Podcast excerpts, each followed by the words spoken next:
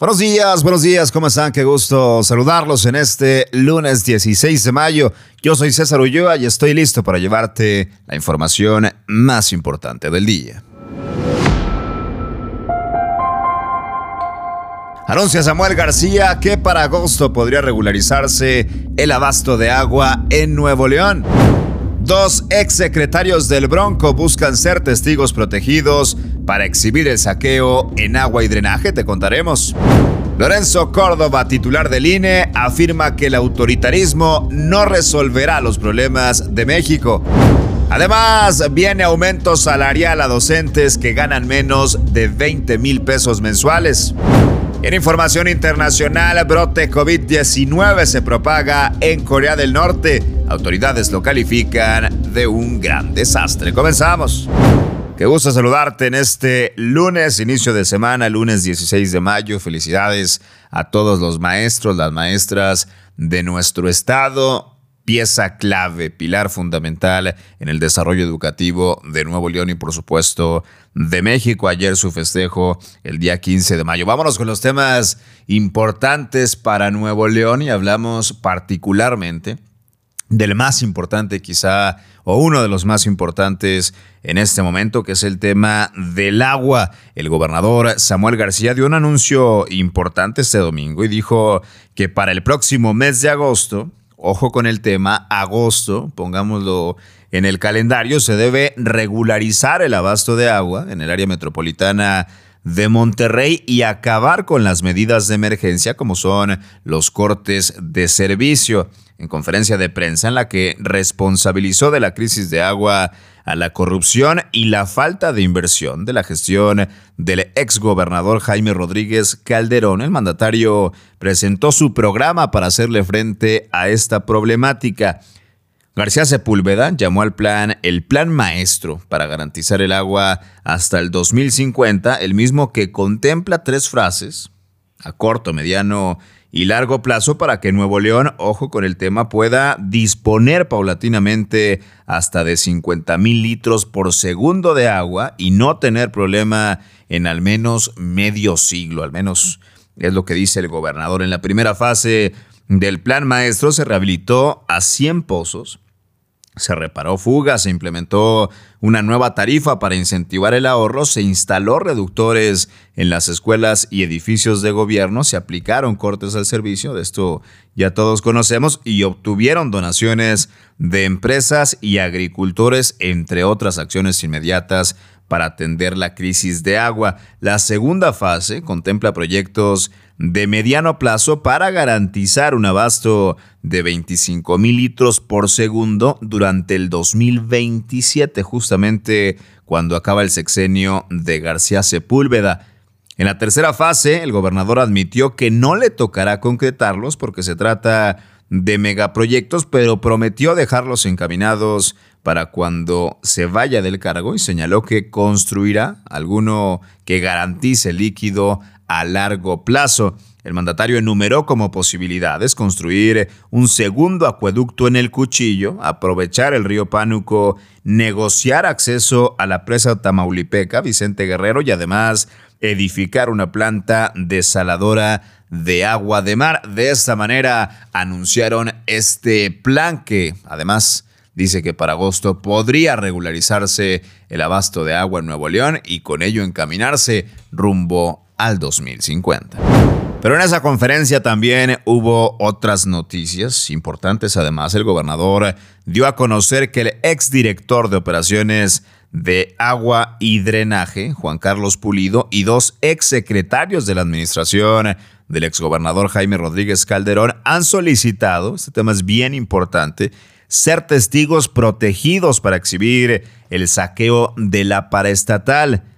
García Sepúlveda reveló que Pulido, a quien ha señalado como la cabeza de la mafia Corleone en agua y drenaje, detallaría desvíos, ojo, por 18 mil millones de pesos. De igual manera, acusó irregularidades en Enrique Torres, exdirector de Agua Drenaje y ex secretario general de Gobierno y de Administración, a Manuel González, que todos conocemos como ex secretario general de Gobierno, entre otros. acusó a la pasada administración por la actual crisis de agua y añadió que la utilidad neta anual de agua y drenaje es de mil millones de pesos, por lo que Rodríguez Calderón tuvo al menos otros seis mil millones para invertir y no lo hicieron. Importante tema en donde buscan exfuncionarios del Bronco 2, exsecretarios, ser testigos protegidos para exhibir el saqueo en agua y drenaje de la pasada administración.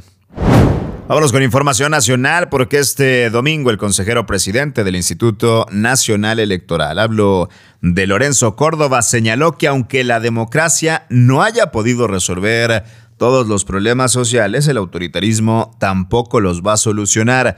En su mensaje semanal, Córdoba indicó que el próximo 18 de mayo se darán a conocer los pormenores de la próxima cumbre global de la democracia electoral en la que destacó van a participar organismos internacionales y autoridades electorales de diferentes países para llevar a cabo un proceso de reflexión sobre las problemáticas que enfrenta la democracia actualmente. Detalló que el encuentro tiene entre sus fines generar iniciativas y acciones para hacer frente a los destinos comunes o desafíos comunes de los sistemas democráticos.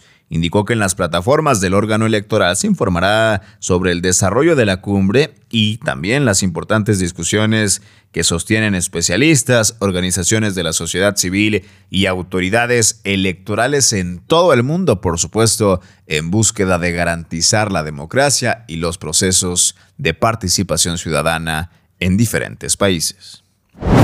Y en otro tema, la titular de la Secretaría de Educación Pública, Delfina Gómez, anunció un plan de aumento salarial para el personal docente en beneficio de aquellos que ganan menos de 20 mil pesos mensuales.